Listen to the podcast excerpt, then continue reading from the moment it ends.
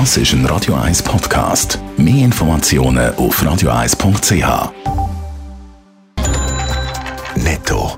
Das Radio 1 Wirtschaftsmagazin für Konsumentinnen und Konsumenten wird Ihnen präsentiert von Blaser Greinicher. Wir beraten und unterstützen Sie bei der Bewertung und dem Verkauf von Ihrer Liegenschaft. blasergreinicher.ch Dave Burkhardt. Die Schweizer Finanzmarktaufsicht FINMA erteilt der Grossbank Credit Suisse eine scharfe Rüge. Die Bank hat im Zusammenhang mit der Pleite vom Greensill Hedgefonds aufsichtsrechtliche Pflichten in schwerer Weise vernachlässigt. Außerdem hat die FINMA bei der CS korrigierende Massnahmen angeordnet.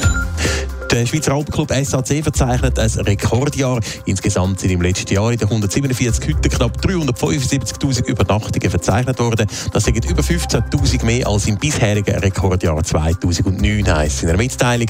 Beim Umsatz ist außerdem das erste Mal die 35 Millionen Franken Grenze geknackt worden.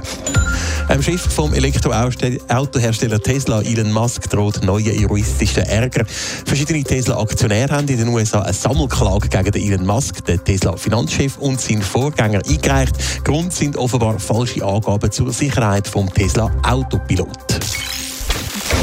Seit Monaten oder fast schon seit Jahren kommt die Schweizer Grossbank Credit Suisse nicht aus den Negativschlagzeilen raus. Heute gibt es wieder schlechte Nachrichten für die CS, das mal von der Finanzmarktaufsicht.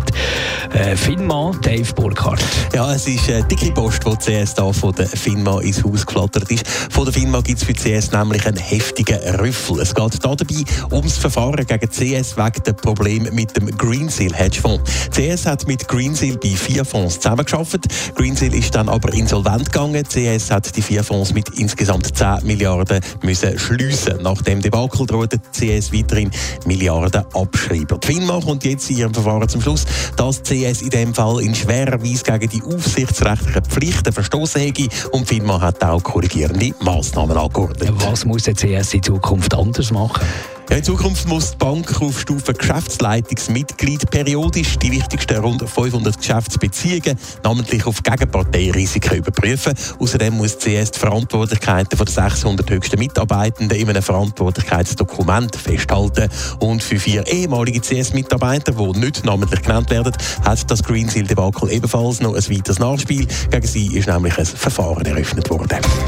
Netto. Das Radio 1 Wirtschaftsmagazin für Konsumentinnen und Konsumenten.